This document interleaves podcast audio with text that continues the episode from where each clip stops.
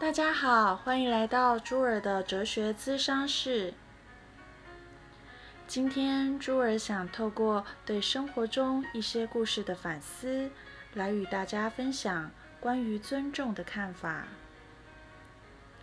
在我们的生命中，有些事件是关于快乐的，有些事件带来的则是痛苦。无论是快乐或是痛苦。这些事件对我们的影响，常常是我们不知道、无法察觉的。除非我们刻意的去思考，曾经发生过什么，那又是什么影响了我们？现在，朱儿想请你回想一下，上一次你进行这样的思考时是什么时候呢？通常在我们遇到挫折，或者是在生活中遇到不顺心的事，或者是生气、难过、担心的时候，我们会有想要摆脱这些负面感受的念头，然后会寻找使自己不再难受的方法。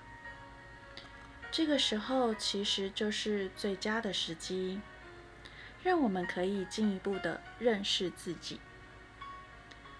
为什么说这是一个最好的时机呢？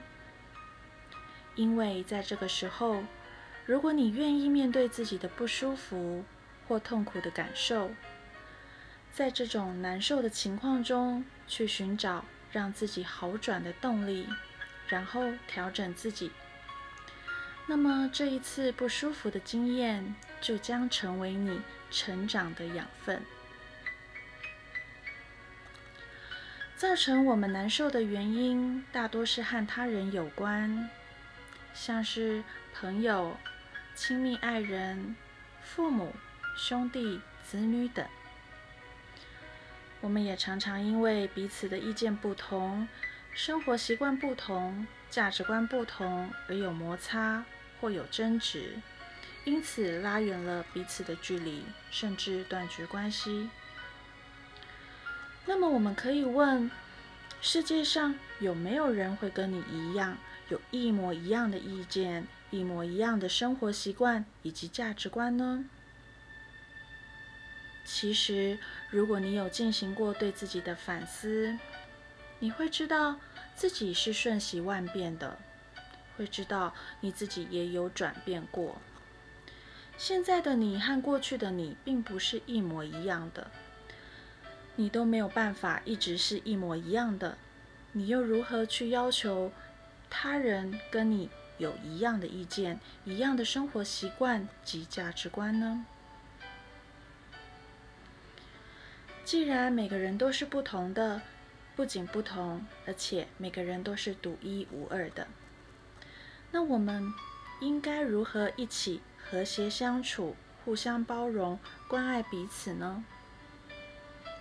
这就是我今天想要谈的一个与人相处的共同原则——尊重。我们都知道，共同原则指的就是可以通用于所有人，所有人也都会同意的要求。那么，尊重的内容到底是什么呢？什么样的行为态度才是尊重呢？有人认为，我们即使对他人的意见不认同，但也不干涉他的决定，不轻易的评断他人，就是尊重。朱儿也认同以上的行为是尊重。不过，这些尊重的行为却常常出现例外。例如，我们常常看到或听到，有些父母对孩子的决定不仅不认同。还常常出手干涉，他们的理由是，因为孩子还小不懂，能力不足以做出最好的判断，所以身为父母的他们就一定要帮忙。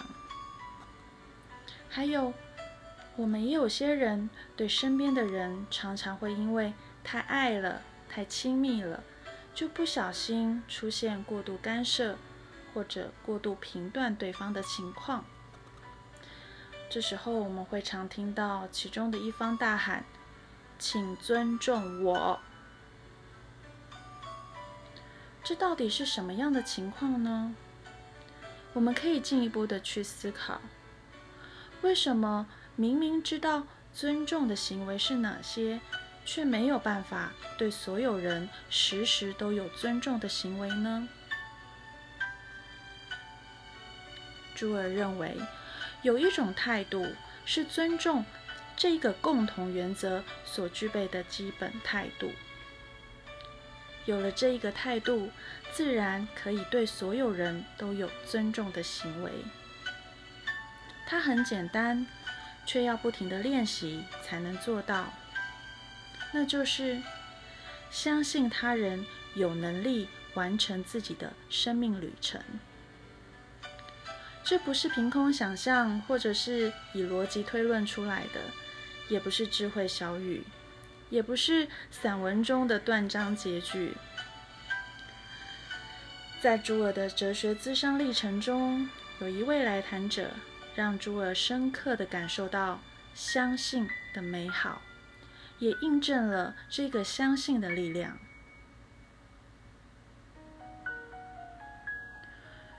朱儿还记得第一次见到他的时候，他有相当显眼的发色，一身的刺青，还有因为清瘦所以感觉轻飘飘的体态。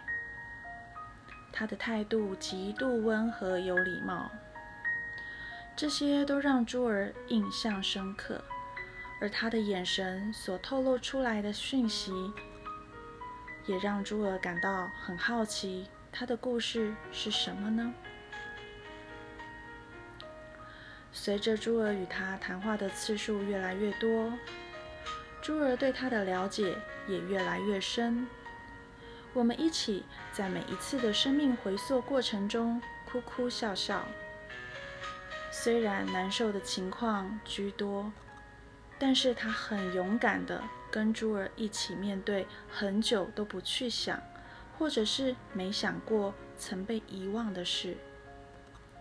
我看见他努力着要好起来。一开始让他来找朱儿谈一谈的原因，是因为他在分手的悲伤中出不来。多年的感情似乎是被他给毁了。他的前任伴侣以他出轨这个理由提出分手，但是让他困惑的是。他的前任伴侣在知道他出轨时，不仅没有责怪他，甚至提出三人行的要求。然而之后却突然公开他出轨的这个事件，并迅速的结束这段关系。这样突然而来的变化，是他极不愿意有的结果。他不断的自责，怀疑自己。否定自己，更无法开启新的生活。朱儿听着他的故事，引导着他去检视每一个事件的原因。在密集的几个月的谈话后，我们共同决定先停止这样固定的谈话方式，因为我们已经做完反思生命历程的工作。他已经看见自己过去没有看到过的面相，也就是同样的事件，他学会以不同的观点来审视，因此他有了些新的东西在心中。朱尔明白，接下来的他需要时间来消化这些新观点，也有很多的新习惯要养成。他得将新的思维模式在生活中应用出来。期间，朱儿偶尔会收到他的消息，朱儿也偶尔会主动关心他的近况。在这段过渡期中，他找到疗愈自己的方式。当他分享他当时在使用的一些方法时，即使当时朱儿对这些方法有过短暂的担心，朱儿依然告诉自己，相信他。朱儿平时在生活中常常想起他，每当想起他，就在心中给予最大的祝福，愿他安好。一年之后，我们通了电话，我们像很久没有见面的好友那样聊了好久。他现在有稳定的工作，而且是他喜爱的工作。他很清楚他要的是什么，他要做什么，以及为什么要做。他不再因为人际关系而感到困惑，对事情有更清明的思绪。最大的转变是，他更温柔了。这份温柔带着更大的包容性。而这通电话，朱儿从头到尾都是笑着的，也在某一刻恍然大悟，朱儿在态度上以及行为上都做到了尊重他。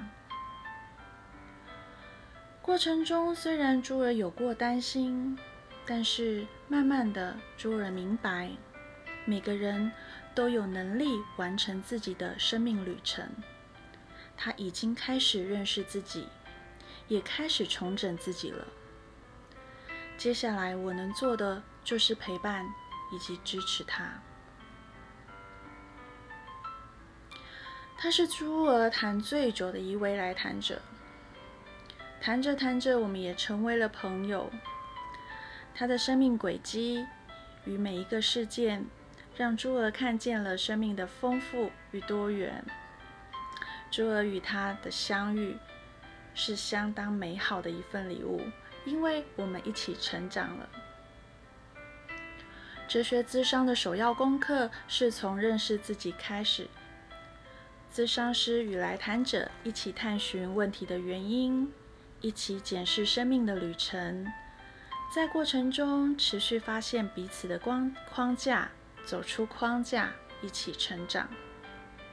就像今天分享的故事，他学会跟自己对话，与自己相处；朱儿则学会让今天故事的主人如他所示。尊重他，就是相信他有能力完成自己的生命旅程。相信他有能力完成自己的生命旅程。以上是朱娥今天对尊重的看法与分享，谢谢大家的聆听。如果有任何的问题想要讨论或者是建议，请留言给我哟。下次见，拜拜。